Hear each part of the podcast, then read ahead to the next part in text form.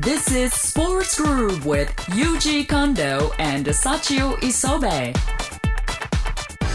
えーここからは u z アイス私近藤裕二のスポーツへの思いをお話ししていくコーナーですけれども、えー今週はですねスポーツ基本法の方向性と問題点と題してお話ししたいと思いますけどちょっといつもより硬い印象ですか？はい。でもこれニュースでやってましたよね。ね詳しく聞いてみたいです。まあ、今日はできるだけ分かりやすく話そうと思いますけれども、はいまあ、昨日ね言われたように参議院で可決されて成立したこのスポーツ基本法なんですけれども、はいこれまであの日本のスポーツ政策というのはもう50年以上も前1961年にできたんですけれども、まあ、スポーツ振興法という法律に基づいていましたけれども、まあ、これがようやく改められたということになります。はい。でこれまでの法律というのは1964年の東京オリンピックに向けたもので、まあ、当時はスポーツをする機会はごく一部のスポーツエリート以外は学校の体育の授業だけというのが、まあ、一般的だったんですね、まあ、そんな時代の法律がこう今に通用するわけがないですよね。はいということで、まあ、今回の、えーまあ、スポーツ基本法ということになったんですけども、まあ、特に問題だったのがプロの扱いですね。えこれまではスポーツは学校教育とアマチュアについてだけ規定していました、まあ、要するに営利のためのスポーツを進行するためのものでは進行するためのものではないということで、えーはいあのプロスポーツの存在を全面的に否定していたんですよねだっ。たんですか。うん、で、まあ、大相撲をはじめ現在プロ野球、ゴルフ、サッカーなどさまざまな、ね、プロスポーツ文化がすっかり定着してしまっている今、まあ、こんな法律がいかに時代にそぐわないかというのがよくわかりますでしょ、はい。でそこで新しいスポーツ基本法が必要とされたというわけなんですけれども、まあ、それがですね今度の基本法ではどうなったかと言いますと、はい。まずはプロも含めたスポーツ文化全般を育てていくということを明記しています。特に地域スポーツクラブに関しては積極的に支援すると。しまあ費用などの面も含めて。まあ、税税金の面でもまあ優遇するということになってくるんだと思いますけれども、ええ。まあ、とにかく支援していくと。国が後ろ盾になりますよということですよね、これずいぶん変わりましたよね、はい。あとまた国民のスポーツする権利を認めました。これスポーツ権が登場したんですけれどもこれも新しいですよね、はい。えーこれ大事なのはですねちょっと法律の全文を引用してみるとですね、スポーツは世界共通の人類の文化でありスポーツを通じて幸福で豊かな生活を営むことは全ての人々の権利であるという。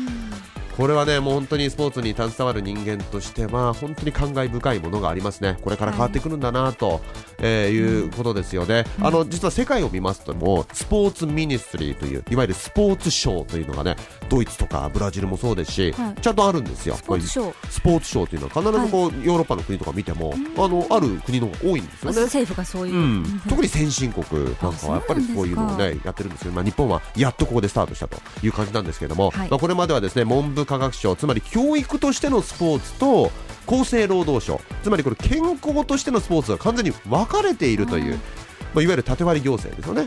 非常に面倒なことになっていましたけれども、まあ、例えばあの一例を挙げますと障害者スポーツはこれ厚生労働省の管轄になってで障害者が例えば文部科学省管轄の今最近できた大きいナショナルトレーニングセンターというのがあるんですけどもこれを利用するときに制限を受けたというねありえない事態が起こったなんていうこともありましたけれども、はい。まあ、しかし今後はですねスポーツ庁というものが設立これ目標とするということを明記していますんで、まあ、そうなってきますと、これまでの縦割り行政が一新されてスポーツをするすべての人々のために行政が始まるということで、まあ、スポーツを本当にしやすい環境になってくるとはい。いうところですよね、まあ、ただし問題も出てきますというのは最大の問題はスポーツの定義がこのスポーツ基本法の中では曖昧になってしまっていること。うん。はい。あの法案の説明もなしに体育という言葉も出てくるんですよね、まあ、体育というのはこれまでと一緒ですよね。そうですよね。ええ。だからですから例えば高校野球というのは学校の教育法で扱うのかそれともスポーツ基本法なのか。あ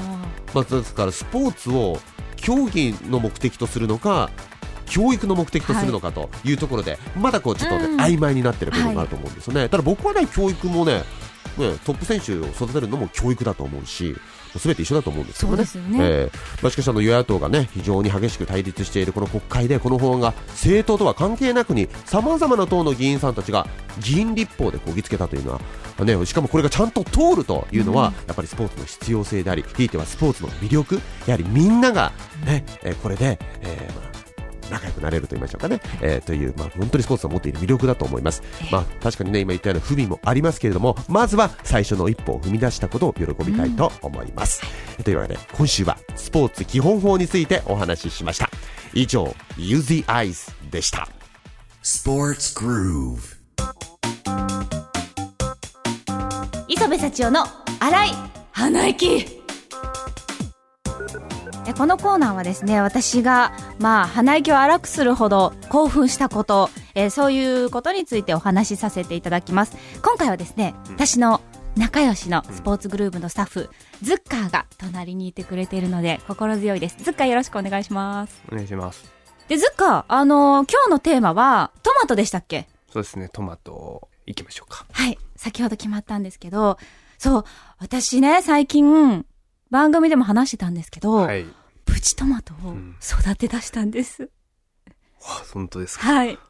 え？でね、はい最初、1週間目は、こう、ニョキッと葉っぱが出てただけだったんですけど、2週間目でこう、双葉になって、はで、そっからまあ、2、3日経ったら、双葉からまた、どんどん葉が出てきて、今、6枚ぐらいの葉っぱが。い。6枚？はい。これからどん、何枚ぐらいになるんですか、それは。そうですね。これから、6、6が、かける、えっ、と、えっ、と、1、2、3、4、5、なんか10個ぐらい芽が出てるんですよ。10個。ちっちゃい植木鉢から。はいはいはい、10個。だか、ら、えー今のところ60枚あるじゃないですか。それが、はい。どんどん伸びて600枚ぐらいになるかもしれない。本当ですか。それはすごい夢がある感じですね。で、はい。あの、私、やっぱ甘いものが好きなんですよ。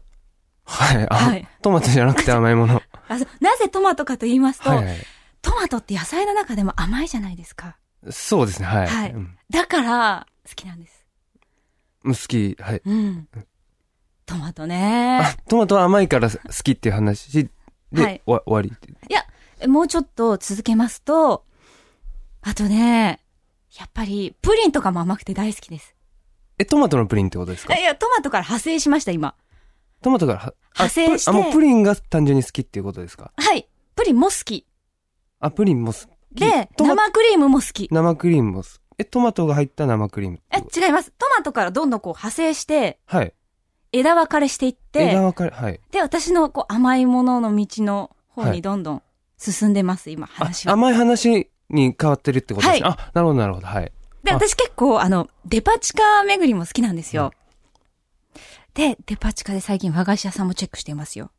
デパ地下で和菓子屋？え、どんな、あの、金つばとか、はい。あとはですね、お団子？お団子、はい。はい。